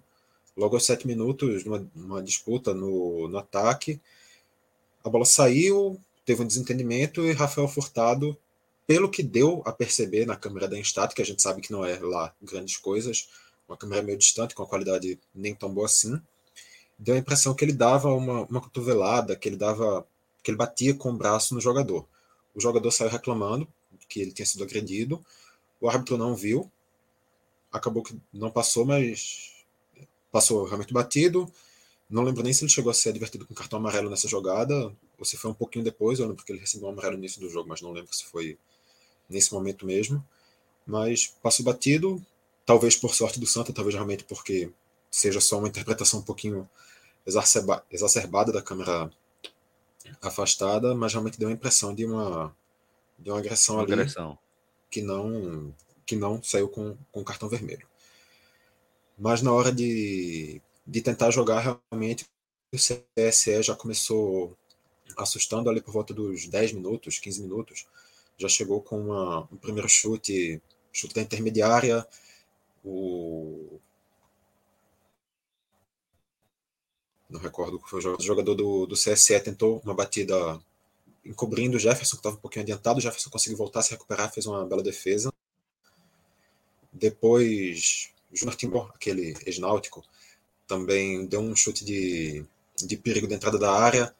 A bola ainda desviou em Gilberto. Jefferson caiu para o lado, a bola foi para o outro, mas passou raspando na trave. Mas também não foram assim tantas chances de perigo, mas as que existiram foram todas a favor do, do CSE. Santa Cruz errava passe, isso é natural também, esse tipo de jogo, não dá para esperar muita qualidade de passes. Então, quando o CSE recuperava a bola, parecia saber um pouquinho melhor o que fazer com ela. E nisso, o, o, o CSE realmente fez um primeiro tempo de muito, muita superioridade. Quando vem para o segundo tempo, o gramado um pouquinho melhor, ainda longe de ter condição de jogo, mas já com um leve crescimento. CSE já chegou pressionando nos primeiros minutos e logo seis minutos, se não me engano, o, a condição do gramado ficou bem, bem exposta de como estava crítica. O Thiago Recife recebeu uma bola no, no ataque, a bola meio alta, ele conseguiu dar uma casquinha de cabeça, encobriu o Jefferson ali perto da. um pouquinho mais aberto. Ele conseguiu encobrir Jefferson. Ele não tinha um ângulo muito bom para bater, mas podia até ser uma, uma oportunidade de perigo se ele conseguisse finalizar bem. Só que na hora dele dominar, na hora que ele botou o pé, ele simplesmente passou direto na lama. Escorregou direto, ele foi embora pela linha de fundo, a bola foi junto e o que era um lance de perigo realmente ficou bizarramente indo para a linha de fundo como se nada tivesse acontecido. Mas aí, depois desse, desse lance, parece que Santa Cruz deu uma acordada. O time finalmente começou a, a conseguir fazer ligações, conseguiu ajustar um pouco a marcação. Parecia que o Santa Cruz estava engrenando. O Santa chegou em algumas oportunidades no ataque. A melhor chance, inclusive, veio veio já nessa, nesse momento de pressão do Santa. Uma subida pela esquerda, o Hugo Cabral cruzou para o meio da área e o Isaldo, Isaldo, Acho que Isaldo. Isaldo. De novo. Ele mesmo. Aquele que. Isaldo, jogo... Isaldo tem uma coisa com o Santa, bicho. Não, já o que tá já rolando mais feito... na. É, né? Isaldo, Isaldo, lembrando, aquele jogador revelado na base do Náutico, que num jogo contra esse próprio Santa Cruz, é, insistiu muito até conseguir fazer um gol contra, né? E dessa vez, meu irmão, pegou o Santa de novo de testa, velho. E, e, não sei, meu irmão, o que é que acontece com esse bicho, não, porra. Ia fazendo gol contra de novo, porra. A favor é, do Santa. Tá... A favor do Santa. O que tá realmente a piada mais rolando no Twitter é dizendo que ele é, ele é tricolor e nunca disse para ninguém. Porque muita coincidência, né? Mas acontece. Pô. Dessa vez, pelo menos, a bola não entrou, pra sorte dele. Ele deu o um toquinho, a bola foi ali devagar, indo, indo, indo tocou na trave, ainda Olha lance Ó, esse é o lance, da, da esse é o lance original de Isaldo. Tentou a primeira, não conseguiu, tentou a segunda, conseguiu, né? A primeira ele bota na trave, não consegue finalizar direita, a bola explode no travessão. E aí, na, no segundo lance, ele cabeceia para dentro. E aí, fazer a ressalva. Ali era um menino da base e teve a carreira, acredito eu, que acabou sendo impactada, tá? Por esse lance. Talvez hoje, com a distância do tempo, até eh, seja mais tranquilo fazer uma piada, mas imagino que para Isaldo é, seja um, algo, algo dramático assim na vida dele, sabe? É algo que aparentemente a distância aqui me parece ser algo muito decisivo para a carreira do jovem atleta, né? E hoje nesse reencontro quase, velho, quase que ele acaba ratificando isso aí, velho. Que drama, porra, para Isaldo, velho. Pois é, se não pela parte da, de treinador chegar em cima, de companheiros de equipe, da própria torcida, pelo menos no psicológico, com certeza, eu acho que é impossível Total, que, que não afete. Total, Mas dessa vez, pelo menos, a bola não, não entrou, ficou só no susto, rolou ali por cima da linha e o goleiro, o Alex, conseguiu recuperar. Foi só, só o susto mesmo, nada de mais, mais perigoso para o CSE. Perfeito. E o Santa seguiu ainda nessa pressão por um tempo.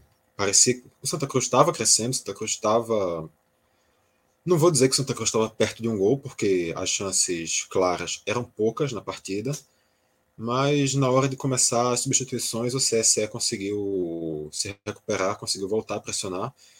Eu acredito que tenha sido um pouquinho também uma questão de fôlego. O campo muito pesado, o Santa Cruz tem, jogando um pouquinho, um pouquinho mais distante do ataque, tendo que fazer essa esse avanço nesse campo pesado, acho que o, o time sentiu mais o cansaço. Mateuzinho parou de produzir, Hugo Cabral parou de produzir e o CSE conseguiu crescer, conseguiu recuperar o, o controle ali do jogo. E nisso o Santa começou a, também a, a correr um risco muito sério na defesa. Não risco prático, porque depois dessa bola na trave, só teve também um outro lance de uma bola na trave do CSE, uma cobrança de falta, que foi de perigo, mas excetuando esses dois momentos, nada de, de, muito, de muito perigo, de muito susto nessa, nesse segundo tempo. Mas o Santa Cruz fazia muita falta frontal. O Santa Cruz fazia muita falta próxima área. O Santa Cruz cedia muito escanteio. A gente sabe que a bola parada é crucial nesse tipo de, de jogo com gramado pesado. A bola por cima é fundamental para você tentar construir quando o jogo é impossível de ser construído por baixo. E o Santa Cruz, insistentemente, persistentemente, chegava na frente da área e fazia uma falta. Chegava na quina da área, fazia uma falta. Chegava na lateral da área e fazia uma falta.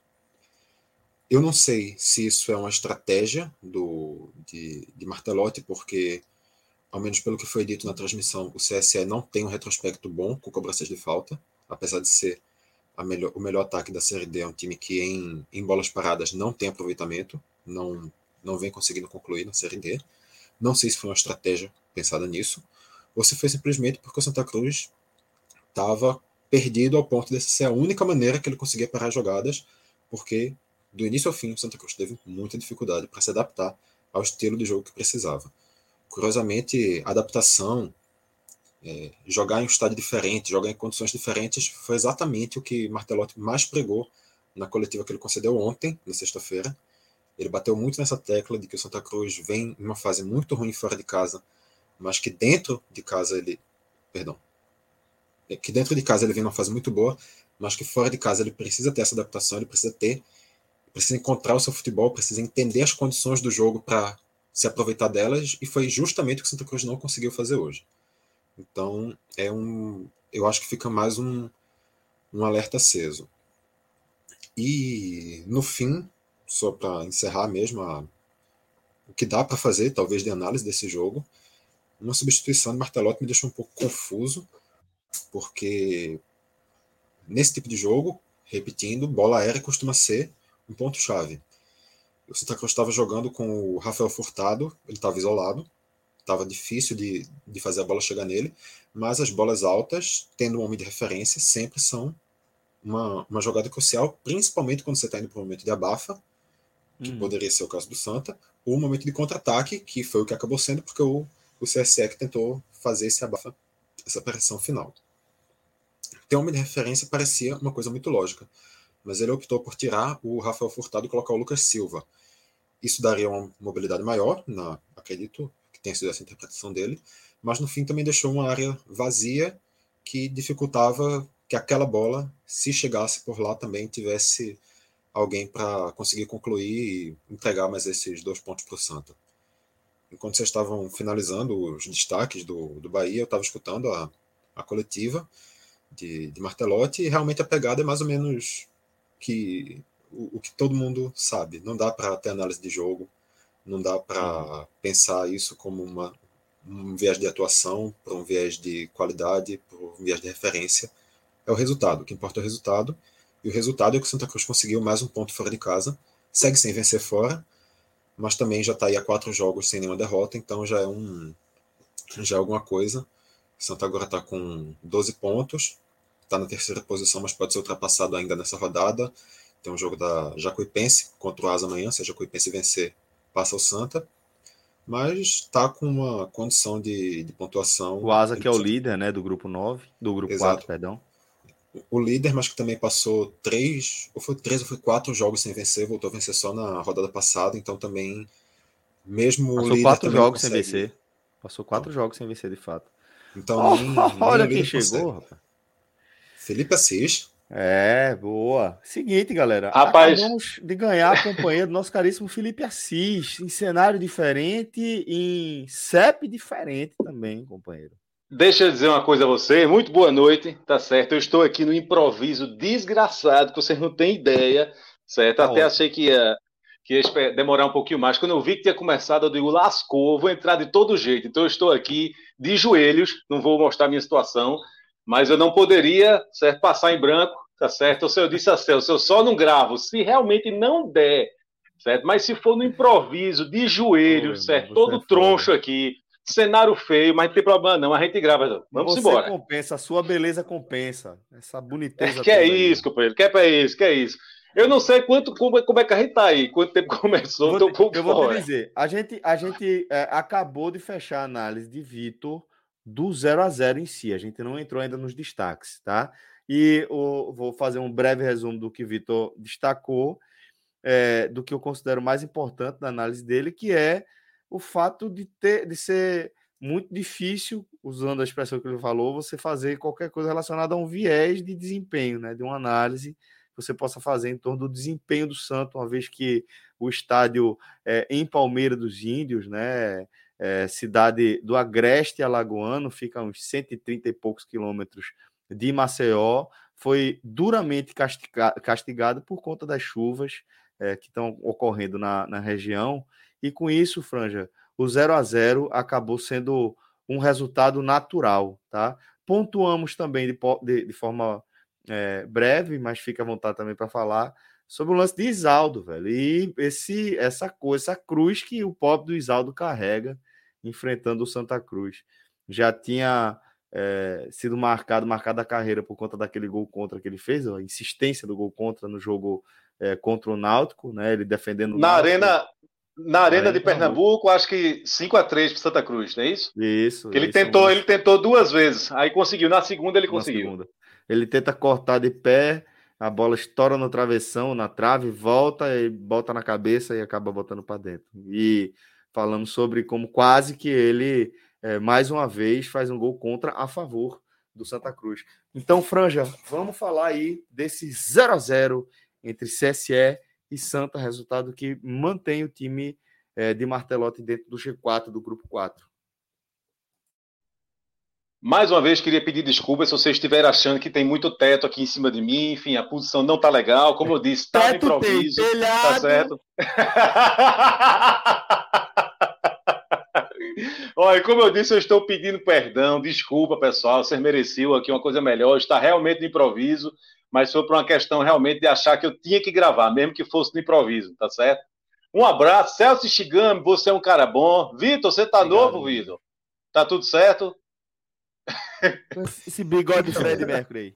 Tô, tô, tô vivo, tô vivo. Obrigado por, por, pela preocupação. É, pois é. É, pois é. Rapaz, veja bem, é, Isaldo bem que poderia ter feito esse golzinho contra, né, rapaz? Custava nada, né? Outro bicho! Custava a carreira dele, quase custou a primeira vez. Agora acabava de vez, homem. Não, mas tá tudo certo. Tá jogando bola até hoje. Não, não comprometeu, não. Tá tudo certo. Só se tivesse um contrato a... com o Santa, porra. Aí. ia quebrar o menino. Veja. Veja bem, é, é, é, a gente veio aqui para analisar o, o, o empate, né, o jogo, mas na verdade é que praticamente não houve jogo. Né? O que houve, no segundo tempo, houve alguma tentativa de jogo, no primeiro, não. É, é, o Santa Cruz irritou um pouquinho porque o jogo nessa circunstância, né, com gramado desse jeito que estava, é, o gol, se ele sair, ele basicamente só sai de duas maneiras, certo? Ou chute de fora da área, ou é, é, é, é bola parada, certo? Falta ali na entrada da área, escanteio. Jogo jogado, digamos assim, dificilmente o gol sai. Né? E, e o CSL tentou muito mais né, chute de fora da área, é, bola parada, escanteio, e o Santa Cruz acabou dando, dando, dando margem ali para. É, fez muita falta na entrada da área, principalmente no segundo tempo. Né? É, mas, enfim, jogo, jogo, jogo, realmente fica difícil a gente analisar. Porque realmente não houve. Em finalização, segundo, é, em finalizações, como o Vitor trouxe pra gente. Achei um número até alto, pô, é, para uma partida como essa. E muito passa pelo que você falou, que Vitor também trouxe, a quantidade de faltas que o Santa cometeu ali na, na sua entrada da área, né? É muita falta, principalmente no segundo tempo, né? É, irritou. É, tipo assim, é, é, é, o chamado da sopa pro azar, porque uma dessa daí, enfim, é, é, é o goleiro escorrega e, uma bola que parecia ser defensável entra. Né? Então, deu sopa para usar. Felizmente, é, trouxe o, o empate, que, é, que nessa circunstância não foi ruim. Eu queria destacar esse giro que o Santa Cruz fez, apesar de estou incomodado aqui com essa. Deixa eu tentar melhorar. Vamos lá. É, pronto. Veja, é, esse giro que o Santa Cruz fez contra dois adversários, contra o CSE e contra o Sergipe, né? Porque é, né, nessa fase você vai jogando e quando você termina a primeira fase, você os jogos de voltas é, é, é, repete, né? O, o, último adversário vira o primeiro, o penúltimo vira o segundo. É espelhado, então, né, Felipe? Chama, isso. Né? Então foram quatro, é, é, quatro jogos, tá? É, dois jogos contra o CSE e dois jogos contra o Sergipe. Então o Santa Cruz nesse giro encerra esse giro aí de quatro jogos com oito pontos. Foi um aproveitamento bom, né? Então foram duas vitórias, uma contra o Sergipe e uma contra o CSE, e dois empates, um contra o Sergipe e um contra o CSE. Então, nesse giro de quatro jogos, o Santa Cruz fez oito pontos e os, do, os adversários somados fizeram contra o Santa Cruz dois pontos. Tá? Então, é, foi graças a esse giro, essas quatro partidas, esses oito pontos em quatro partidas, que o Santa Cruz chegou ao G4 e se manteve no G4 porque independentemente do resultado do jogo de amanhã, o Santa Cruz está no G4. Pode perder uma posição, cair de terceiro para quarto, mas ele está no G4, ele termina a rodada no G4, o que é muito bom. Ele começou a rodada no G4. Era, e principalmente minhoca, é, minhoca, desculpa, que eu tava é, com minhoca. Não é nenhum problema você me confundir com minhoca. Se me confundisse com o bolinho era difícil, mas com minhoca tá tudo certo. mas principalmente, Franja, porque é, antes desse giro, dessas quatro rodadas que você falou espelhadas contra o CSA e Sergipe, o caminho, assim, o, a história do Santa na Série D era completamente diferente. Era assim, dramática de a gente não saber para onde o clube ia, velho. Exatamente. A largada foi muito ruim. Né? O Santa largou com 0 a 0 contra o Lagarto, o Lagarto né? fora de casa, vem para o Arruda, perde do Asa por 2 a 1 vai jogar fora de casa, perde do, jo... de, do Juazeirense por 1 a 0 então, veja, o Santa Cruz em três jogos, né, de, de nove pontos que disputou, fez um. E aí, quando vai para o quarto jogo, vai jogar contra o Atlético e Bahia, já virou um desespero. Né? E a, esse jogo começou perdendo por 2 a 0 dentro de casa. Então, naquele momento, a situação era desesperadora. Você tinha um ponto em três jogos. No quarto jogo, você começou perdendo por 2 a 0 e aí conseguiu a virada por 3 a 2 no abafa. Foi nesse jogo que, ao fim do jogo, teve aquele, aquele desabafo ali de Leston e, e jogadores ameaçando não, não, não, jogar e sair do clube e tal. Então, foi nessa virada de chave, de chave aí, certo? É, é, naquele momento. Aí, e, então, eu queria destacar, como já destaquei, a importância desse giro, que conseguiu sair desse sufoco a que você se referiu agora há pouco, né? Né, né, nessas três primeiras rodadas a situação era desesperadora. Então, graças a esse giro que começou até ruim, começou perdendo a, a, a era Martelotti, né, digamos assim. É, o Santos perdeu do Jacuí, abre com derrota, fora de casa. E aí vem a vitória contra o CSE, e aí começa esse giro de, de, de, de quatro partidas. Tá? Esse giro fez com que o Santa Cruz entrasse no G4 e se mantivesse no G4. Eu queria pontuar também, se a gente der para a gente fazer uma comparação aqui da era Leston, é, com, com, com, a partir do momento que Martelotti assume, é, eu, eu não consigo ver uma melhora assim considerável técnica. Uma coisa que a gente consiga dizer, rapaz, o time está jogando bola com, com Martelotti, o time se, sol, se soltou, o time está isso. Não consigo fazer essa leitura. E principalmente não dá para fazer essa leitura agora, depois desse jogo que não, não houve jogo. Mas eu acho que o time com o Martelotti, né, ele só tem uma derrota em cinco jogos, que foi justamente na estreia, né, perdeu do Jacuipense, é, e aí depois inundou essa, essa sequência invicta. É, eu acho que é um time mais competitivo. Acho que é um time que entendeu melhor o que é a Série D e que postura deve ter em campo.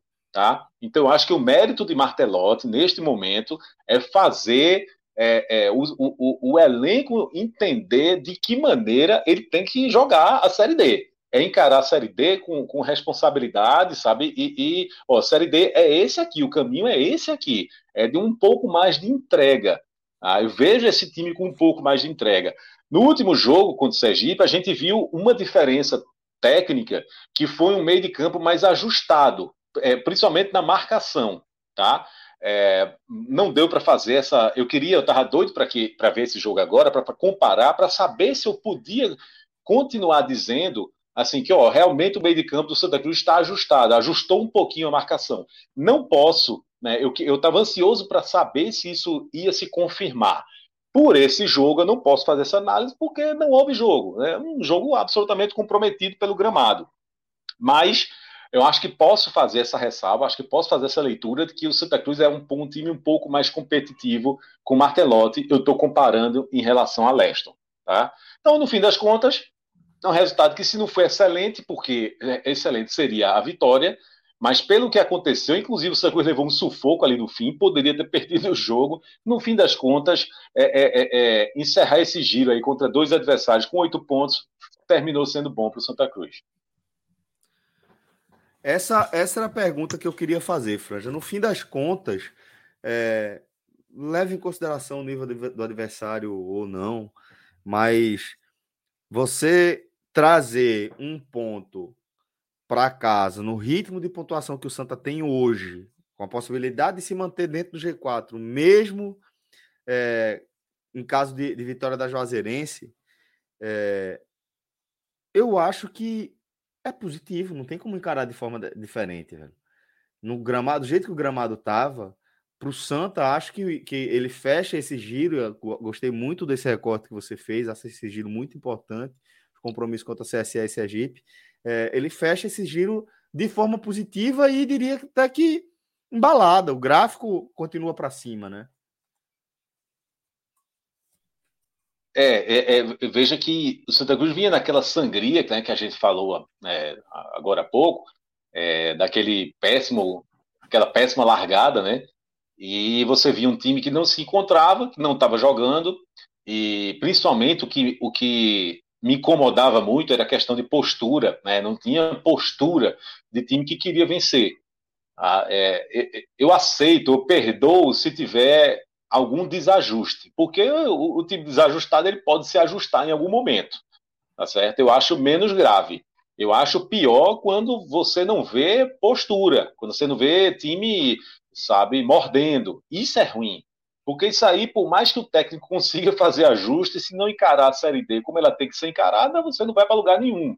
Né? Então a gente via um time que, que tinha muitos ajustes a fazer né? e um time que não tinha postura certo?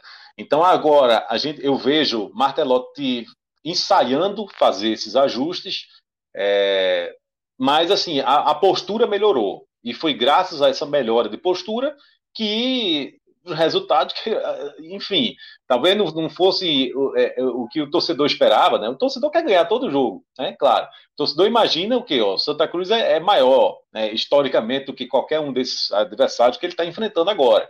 Então o torcedor vai querer que ele ganhe todos os jogos, mas isso é futebol. O futebol não é assim, não vai ser sempre possível. Tá? Então acho que dentro do possível você conseguir aí nessas quatro quatro jogos, né, com duas vitórias e, e, e dois empates, eu acho que dá para dá para encarar isso como positivo. Lembrando que, por outro lado, também não tem gordura para queimar, então domingo dentro de casa vai ter que fazer valer o mando de campo, a torcida vai ter que chegar junto e vai ter que ganhar o jogo, tá certo? Que aí você tem a certeza, a garantia de que está mantido no G4. Só aproveitando esse teu gancho, Felipe, essa próxima partida tende a ser realmente um, um, um jogo-chave para os anseios do Santa nessa primeira fase. Hoje o Santa está com 12 pontos. Pelo que se estipula, 21 pontos é uma marca que lhe dá total garantia de classificação. Ou seja, três vitórias. Três vitórias significam fazer o dever de casa nos três jogos que precisa na roda. Se o Santa ganhar do Jacuipense, que foi um time para quem ele perdeu no, na ida lá. Se ele conseguir fazer isso aqui, isso dá uma grande confiança de que o Santa Cruz pode depois ganhar os dois jogos que faltam em casa e conseguir sair com uma, uma vaga relativamente tranquila para essa segunda fase. Inclusive, foi o único jogo que o Santa Cruz perdeu por uma diferença de dois gols. Né? É, é, perdeu por 2 a 0 Joguinho chato. Tá? Então tem a obrigação de ganhar agora. Para a, a gente, eu estou fazendo essa comparação de jogo em casa e jogo fora, E assim, o Santa Cruz saiu muito no lucro contra o CSE, porque fez quatro pontos, e contra o Sergipe, que fez quatro pontos. Contra Jacuipense, ele tem que fazer três. Tá certo? Já que zerou do primeiro jogo, não dá para empatar, não. Porque se empatar, aí é o contrário. Aí, em, nesse, né, em dois jogos, você gostaria feito um ponto. Isso é muito ruim. Tá? Então, é, é, se pelo menos ganhar o jogo, você faz três pontos é, de seis. Então, acho que está no lucro. Um abraço para meu grande amigo, um cara fenomenal, Rafael Brasileiro, vulgo pai velho, que está dizendo que eu sou um cara do caralho, mas é não, é tu que é, pô. É, é porque tem uma tradição, rapaz, eu não sei se todo mundo sabe, tem uma tradição, né? Que toda vez que eu tomava três cervejas, não sei o que, eu mandava um áudio para ele, pai velho.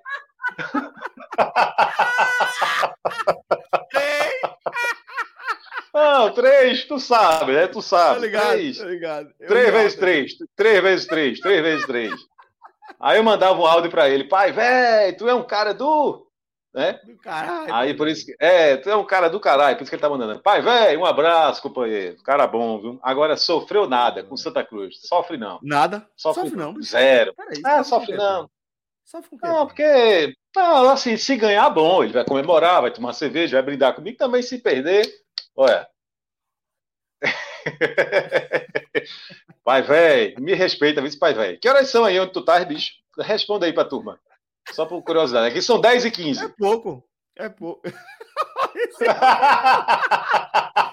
Vem, peraí, peraí, peraí. peraí. Vitor, Vitor, por favor, usa a sua voz aqui de locutor de FM, tá? E traz esse recadinho no coração pra gente, por favor. Rafael Brasileiro fala para Felipe Assis. Se eu fosse uma mulher, Felipe casava comigo. Ô, Vitor, eu vou dizer uma coisa. Vitor, tu tá se perdendo, bicho. Tu dá, tu dá pra esse negócio aí, porra. Meu irmão, ficou, ficou bom sua porra, velho. Vamos abrir esse é quadro sério? da Vamos abrir esse quadro da Gamenon, porra. Não, o pior não é nada. Porra. Não, calma. Eu... Calma, como é o quadro? O pior não é nada. Eu falo e, e Fred traduz? Não, não, não. Você fala, tipo, a galera vai mandar o recadinho, tá? Pagar o superchat de 50 conto, dos quais a gente vai pro Haha, né? O Haha. Aí você faz a leitura pra galera. Locutor, pô. Locutor, botou pra torar mesmo. Agora, eu vou dizer uma coisa, tu, que agora é que vai dar certinho aí, porque ele disse que ele mandou o recado que se ele fosse mulher eu casava com ele, veja bem. Eu tava comentando essa semana, não lembro mais com quem, que eu disse assim, porra, bicho, pai velho ficou bem, porra, aquele cabelo grande lá dele. eu comentei, não tem cinco dias, pô, eu disse, porra, pai velho ficou bem, porra. Eu pegava, pai, véio... ficou bem, eu pegava.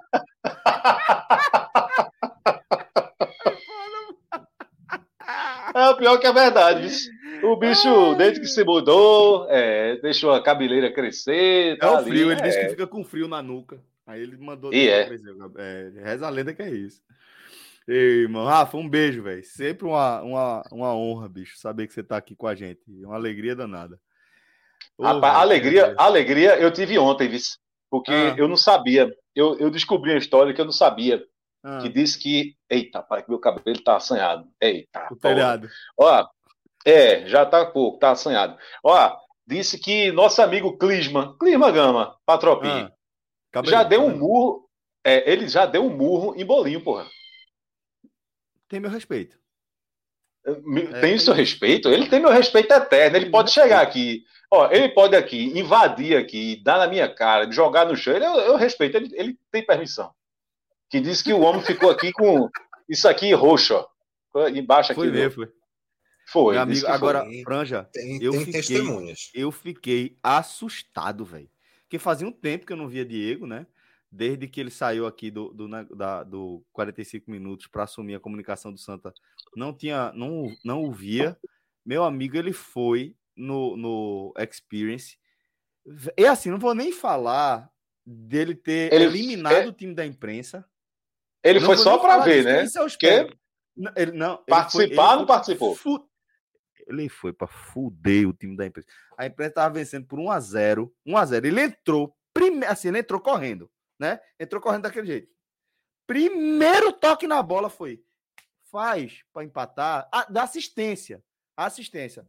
Aí o time da imprensa levou empate. No outro lance, ele errou a marcação, deu o bote errado, gol de novo da, da, da, Nem lembro se foi a Espanha, não lembro quem foi. Sei que eliminou o time da imprensa em dois, dois lances. E foi daquele jeito. Ah, tá acabando o jogo, deixa esse bicho entrar. Meu irmão entrou e pronto.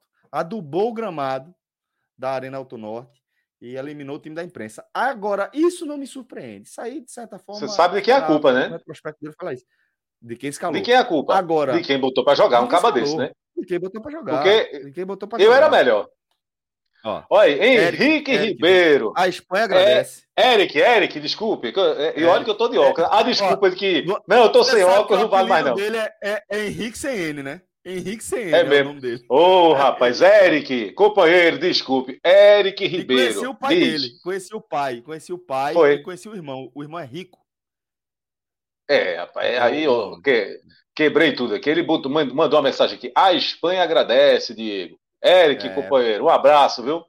É, pô. Mas o que eu queria dizer Eric é, é- seguinte, é- o que me- Eric é de onde? É da turma Ele da Abdias? É de da Beberíbio? Não, mas eu que quero é- saber.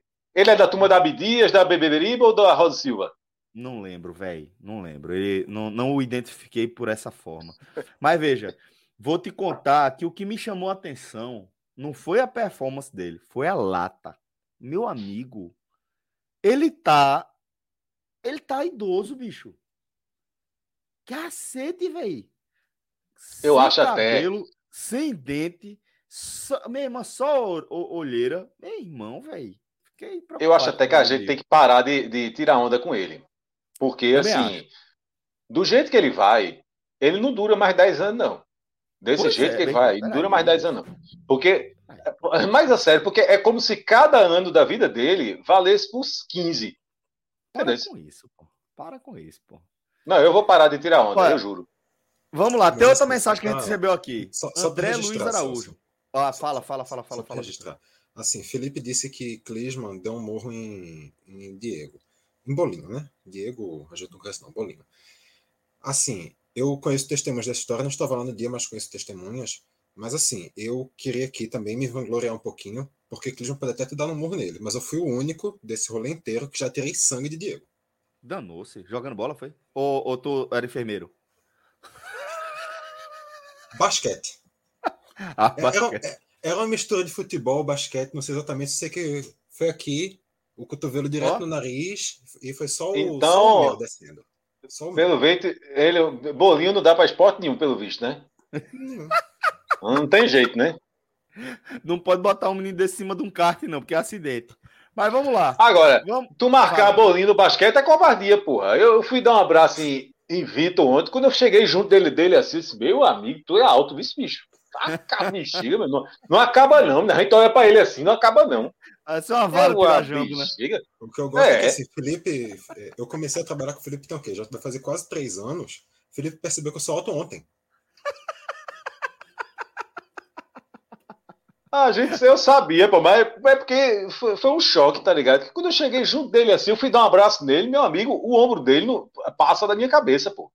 Olhei assim, até uma bexiga. Vamos... Vamos tocar aqui. A gente recebeu mais uma mensagem, André Luiz Araújo. Vim só pelo aperreio de Felipe Assis. Tá, tá levinho o menino aí, ó. Suave. André. Luiz Araújo, companheiro. Um abraço, companheiro. Esse aí, pelo visto, é da turma da Abdias. Tem uma, uma galera da Abdias que só vem aqui para perturbar. É bronca. Mas uma perturbação boa. Uma perturbação boa. A turma que gosta de, de, de ver a perreio dos outros. Um abraço, viu, companheiro?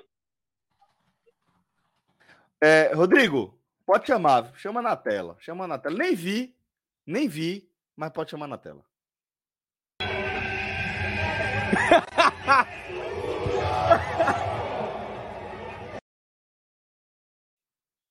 Estragado, velho. Estragado, pô. Tá aí vendo, Franja? Cansado, cansado. Cansado, pô. É, esse aí, rapaz, eu vou dizer uma coisa. viu? Ah, e tem umas fotos que circularam. Essa aí não dá para botar, não, porque se botar essa foto aí, ele, ele para de falar com a gente. Que é uma foto É? dele, é, ele sentado na cadeira lá, à vontade, sem camisa. Eita. Ah. Não, bota não, bota não, bota Ah. não, bota não. Faz isso com a audiência, dá, não. não. Faz isso com a audiência, não. Não dá. Ó, eu vou fechar o programa. Franja, eu vou fechar o programa Assim, só para perguntar, porque é foda. Tem destaque individual? Dá para trazer destaque individual nesse jogo? Achei, achei tão difícil assim, você fala, não, esse cara aqui foi bem, foi bem fazendo, né? Não sei, velho. Não, não, não, é, não, não vi não, Celso. É, Gerson fez uma defesa ali no primeiro tempo, é, é, enfim. Não sei, velho. Ah, Mas, pô... Mandaram a foto pra mim.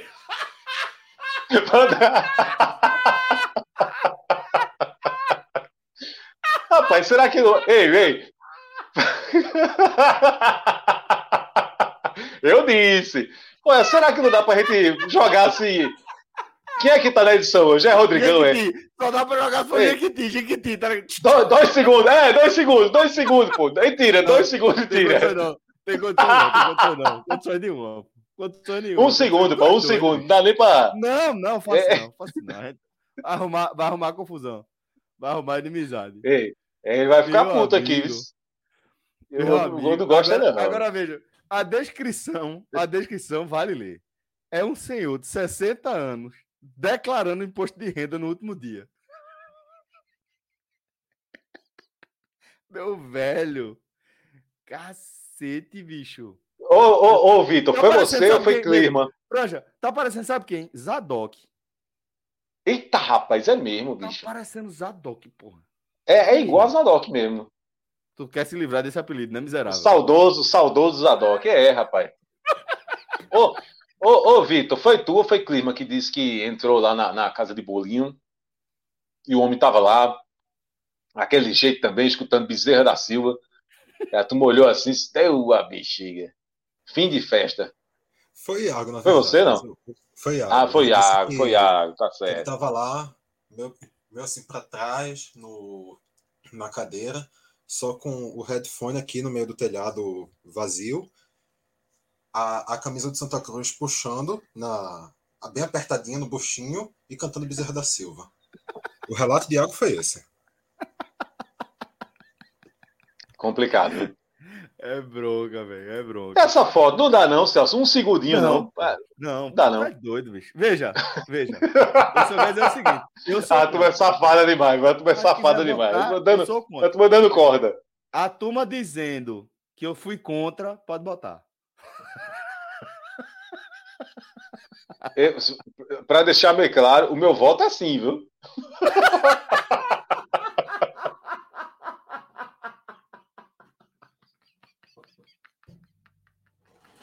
Miserável. Aí gasgar, miserável. Eu gosto de Felipe oh, porque ele não tem pudor nenhum para esconder que ele não vale nada. Não, nenhum, pô, nenhum. Tem orgulho de fazer o mal. Ô, oh, velho. Ó, então, assim, não é isso, né? Não tem destaque, né, bicho? Não tem muito o que falar sobre destaque, né? É, se, se for para salvar alguém, realmente é isso que o Felipe falou. Jefferson ali apareceu nos dois momentos, hum. fez umas duas defesas. E é isso. É, ele fez uma defesa difícil ali no primeiro tempo, eu tava separando ele assim. É, mas realmente, enfim, não houve, não houve. Mas se dissesse assim, ó, tem que botar, escolha um, meu amigo, tem que, eu botaria Jefferson, pronto. É isso. Agora, como eu prometi, eu disse aqui, é, coitado, eu vou, eu vou fazer injustiça aqui, mas eu disse aqui, promessa é dívida, viu?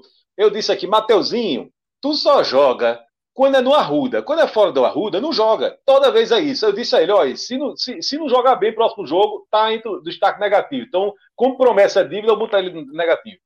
Porra, só, só dá um sanguezinho quando é no Arruda o jogo, é? Miserável. Ah, cabe, chega. Então, é só porque eu tô cumprindo a promessa, viu? Não é que ele tenha sido horrível, não, mas só pela promessa eu vou botar ele. Pela promessa, é. É muito bom. Bom, prometi é... jogo passado. Eu disse, companheiro, eu gostei da sua movimentação. Eu, falando aqui, né? Até parece que ele está se lixando para mim, mas eu disse, olha, gostei da sua movimentação, disse no jogo contra o Sergipe. Agora joga bola fora do Arruda. Se não jogar no próximo jogo, se isso for mais ou menos, vai com destaque negativo. Aí eu estou cumprindo minha promessa aqui. Boa.